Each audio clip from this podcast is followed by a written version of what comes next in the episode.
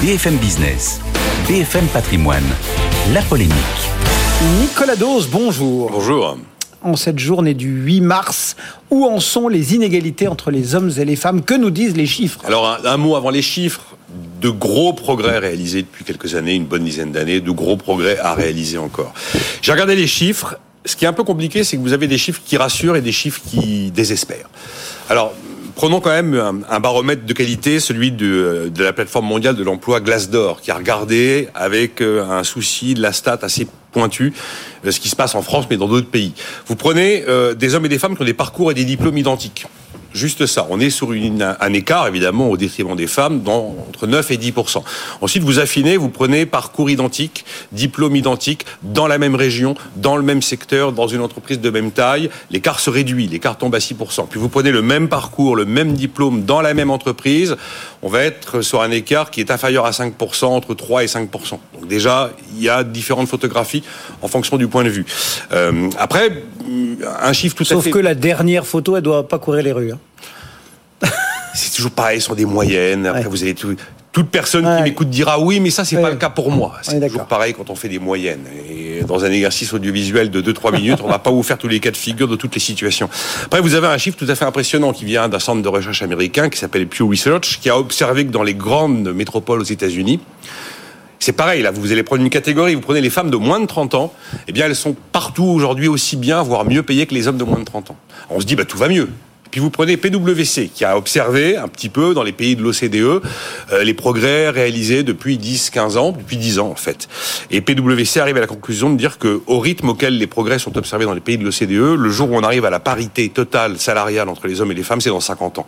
Et là, vous vous dites patatras, décidément, on n'y est pas. Donc voilà ce que disaient les chiffres, si vous voulez. Bon.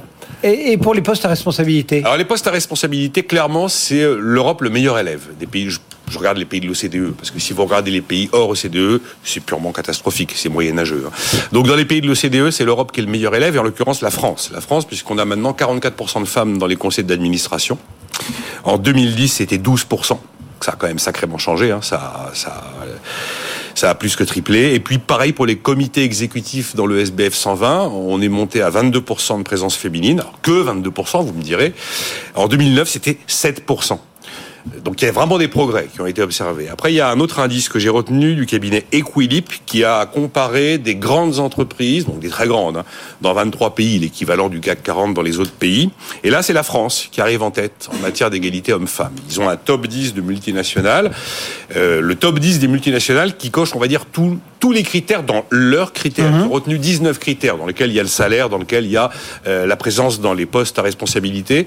Donc, euh, dans le top 10 des entreprises qui cochent tous les critères, il y a trois françaises qui sont L'Oréal, Kering et Orange. Donc on se dit, ben quand même, sacré progrès. Et puis vous regardez, il y a que trois patronnes dans le CAC.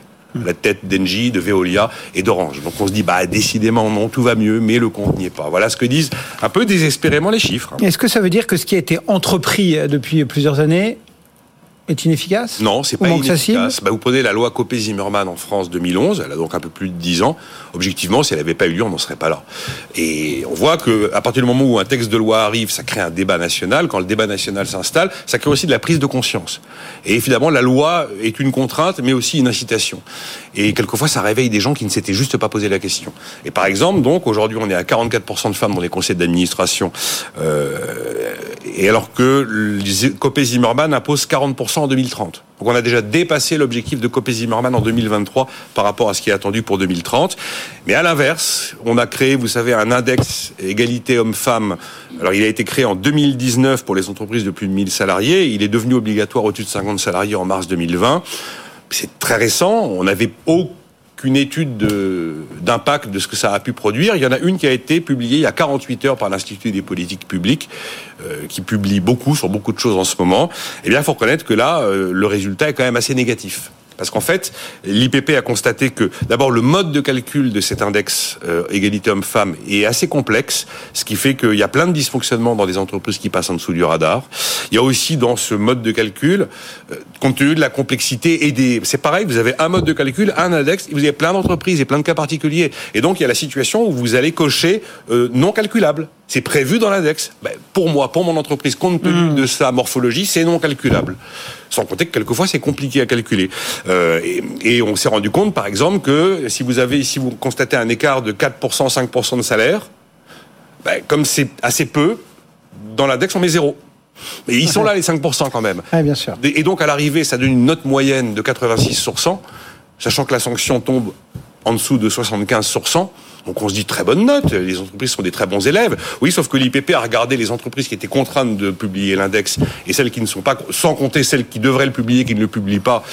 Et la mécanique de sanction n'est pas forcément très très efficace derrière. Il y a celles qui doivent le publier, celles qui ne doivent pas le publier. Et les problèmes d'égalité ou d'inégalité homme-femme sont à peu près similaires dans les deux cas. Donc l'index, objectivement, euh, peut mieux faire, même s'il est sans doute bien de le mettre en place. Parce qu'il est vrai que quand vous mettez comme ça des, des, des systèmes en place, vous avez franchement des entreprises où on s'était jamais posé la question. On se dit, tiens, mais quand même, c'est vrai, regardons. Regardons, il y a des entreprises qui ont regardé, qui ont pris leurs effectifs et qui ont constaté des vrais problèmes qu'il fallait, qu'il fallait corriger. Bon. Vous, avez, vous allez aussi trouver l'entreprise qui va constater les problèmes et qui va se faire un plaisir de ne pas les corriger. Tout existe. En tout cas, il y a trois points noirs vraiment à corriger si on doit les, stigmatiser. C'est euh, le rattrapage salarial et le ralentissement de la progression de la carrière après les congés maternité. Et jusqu'à nouvel ordre, c'est quand même les femmes qui mettent au monde les enfants. Donc ça c'est compliqué à corriger. Et puis également le fait qu'il est très fréquent de trouver zéro femme dans les dix premiers salaires de l'entreprise. Nicolas Dose. Et puis un dernier chiffre, tiens, dans votre Kirel du Oui. départ, vous pouvez rajouter le Forum économique mondial qui dit qu'actuellement, les femmes devront encore attendre plus de 130 ans avant de connaître un monde égalitaire. Ah bah oui, PVC c'était cin- 50 Ouais, ans. Bah, 130 ans. hein. Remarque, on n'est pas pressé du coup, diront certains. Je provoque. Qu'est-ce que c'est qu'un siècle, hein, c'est ça. oui. Allez, euh, merci Nicolas. Euh, de la polémique chaque jour à cette heure-ci.